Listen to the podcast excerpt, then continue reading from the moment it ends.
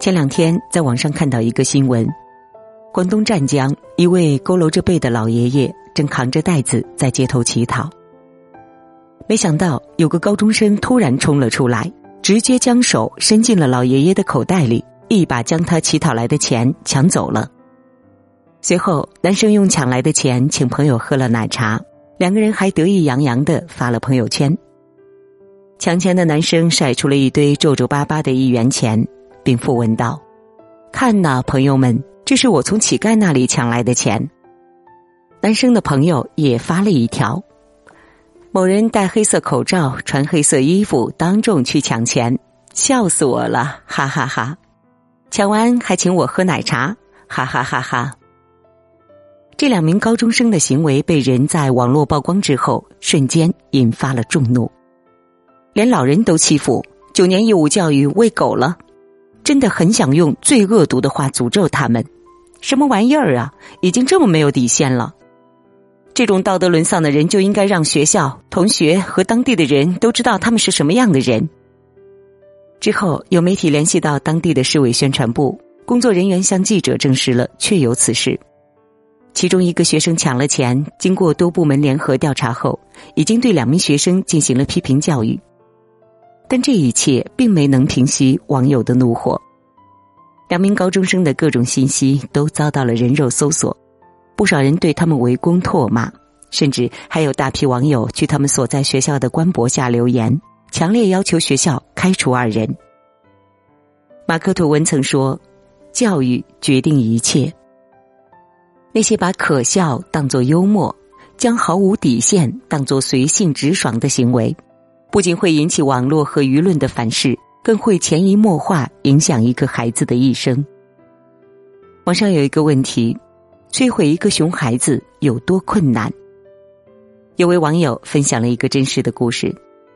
网友看完电影去了一趟洗手间，碰见一个五六岁的小姑娘正拿着洗手液一下下的往地上挤，边挤还边笑。过了一会儿，女孩的妈妈出来了。网友本以为妈妈会管教女儿一番，谁知妈妈只是埋怨道：“挤了一地，要是自己摔倒了怎么办？”女孩一听，当即给妈妈甩了脸子，还故意跑过去将洗手液的盖子打开，整瓶倒在了地上，满脸挑衅的说：“我摔倒了吗？摔倒了吗？我又不是傻子，你一天天的叨叨什么呀？”正当网友忍无可忍。想将洗手液瓶子扣在女孩脸上时，女孩吧唧一声滑倒了。妈妈尖叫一声，想过来扶女儿，谁知也摔了个四仰八叉。最后，这位网友感叹道：“摧毁一个熊孩子最好的方法，就是让这个孩子自己摧毁自己，最好连他的家长一起。”《家庭教育》一书说，家长不负责任的托词。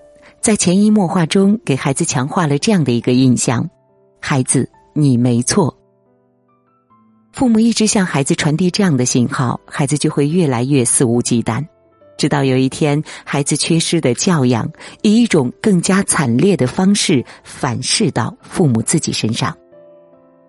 大家还记得那个因为强奸幼女、非法拘禁、故意伤害等被判死刑之后？却死而复生、逍遥法外多年的孙小果吗？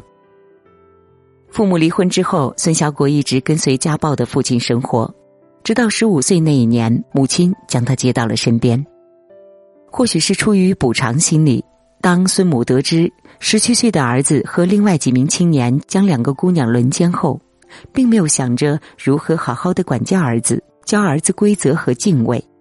反而托人给儿子减刑、办理保外就医，让犯下重罪的儿子轻松逃脱了法律的制裁。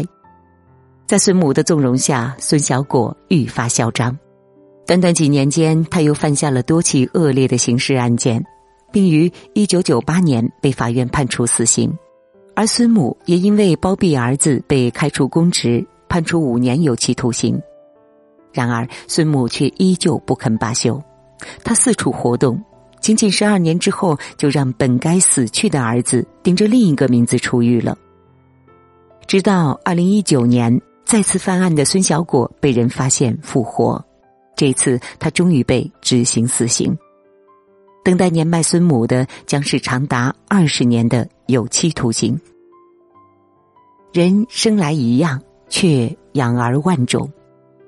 孩子第一次行为越界时，父母总觉得孩子还小，等大了自然就好了，于是轻描淡写的翻篇儿，甚至选择纵容和包庇，却忽略了该管的时候不管，该教的时候不教，孩子只会在错误的道路上变本加厉，最终小恶注定积成大罪。学者郭红旗在书中写道。儿童教育的本质不是知识教育，不是科学教育，也不是专业教育，而应该是一个生命来到世界上如何在这个世界上扎根的教育。能力和学识或许能够决定一个孩子飞多高，但归根结底，只有教养这一核心竞争力，才能决定一个孩子最终飞多远。看综艺令人心动的 offer 时。一个名叫朱一轩的女孩给我留下了深刻的印象。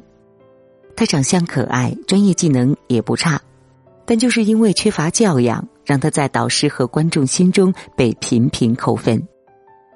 一次辩论前，对方团队中一名年龄最大的选手礼貌的对他说：“还请手下留情啊。”却不想朱一轩头也不回的奚落道：“我看看你们待会儿什么嘴脸。”辩论的过程当中，他更是将以自我为中心的这一面发挥到极致，屡次打断别人的发言，甚至在输掉比赛，对方谦虚的说：“没想到自己能赢时，朱一轩还在不服气的对人，反正最佳辩手我已经拿过很多个了。”连嘉宾撒贝宁都看不过，批评他：“作为一个孩子，说话办事儿有一些直率，甚至有一些带刺儿的交流。”一两次都无所谓，但如果长此以往就不一样了。是的呀，你可以口无遮拦，可以目空一切，但这个世界不会接受一个没教养的人。社会也好，优秀的圈层也罢，都会自动将你排除在外。很多时候，一个缺乏教养的孩子，不仅没有办法和世界友好相处，更有可能自食其果。之前呢，看过一位网友的自述，有一回，网友和怀孕四个多月的嫂子站在客厅里聊天，正在上四年级的亲戚家的孩子突然从背后狠狠推了嫂子一把，幸好网友挡在嫂子身前，及时架住了她，才没有摔倒。网友的妈妈问他为什么推人，孩子满不在乎的说：“我看电视上孕妇摔倒会流产，我就想看看推倒她会不会也流产。”网友听后，当即找了一根拖把和一根擀面杖，左右开弓，将这个孩子从客厅打到门口，最后将已经被打到跪在地的孩子几脚踹出了家门。正如白岩松在节目当中说：“对孩子，如果家长不教，迟早会有他人和社会来教，那将是孩子人生成长路上的坎坷和灾难。”教孩子有教养，未来他才能保护自己，立足社会。否则，迟早有一天，孩子会因为缺少教养这枚护身符，被生生撞得头破血流。有句话说得好：“穷养、富养都不如让孩子有教养。”曾在网上看到过这样的一则视频：一个上幼儿园的小女孩上车后，发现自己的公交卡余额不足了。正准备下车的时候，司机叫住了他。了解了情况之后，司机主动帮小女孩投了币。小女孩连连点头向他致谢。等到站后，又从包里掏出一支笔，对司机说：“叔叔，我们幼儿园的小朋友表现好，老师都会奖励一朵小红花。今天你帮助了我，我想给你一朵小红花。”说完，女孩便用红笔在司机手上留下了一朵小花，随后又认真的朝着司机敬了个礼，才离开。看完这个视频，很多人都觉得心里暖暖的，评论区内更是有无数人为女孩的教养和司机的善良点赞。其实，有教养的孩子就像是一盏灯，无论走到哪里都自带光芒。而他的谦逊和礼貌，也总能源源不断的吸引到贵人，帮助他成就他，从而获得真正的幸福。马路旁的监控曾拍下过这样的一幕：寒冬腊月，有位老人正在翻找垃圾桶里面的瓶子。这时候，一个骑电动车带着孩子的爸爸刚好经过，见到老人之后，男孩立刻叫住爸爸停车。只见男孩主动拿出了喝完的矿泉水瓶，递到了老人手中。随后，男孩意识到，疫情期间这个连口罩都没有的爷爷一定很危险。于是，他从爸爸那里讨来了一只口罩，双手递给老人。看到老人那不利索的双手，男孩没有丝毫的犹豫。小心翼翼的将口罩戴到老人的脸上，调整好位置，才和老人告别。哲学家洛克曾说：“优良的品性是真正的财富，而衬显这品性的是良好的教养。教养不分身份，不分场合，它是一种温和的态度，一种关切的目光，更是时时刻刻为他人着想的善良。”无论什么时候，只要孩子能保有一份对他人的善意和体贴，就不会对生活失望。毕竟，一个温柔对待世界的人，终将会被世界温柔以待。最后呢，想跟大家分享一则前段时间看到的新闻：江苏扬州一个八岁的男孩因为调皮，用油漆涂满了路面。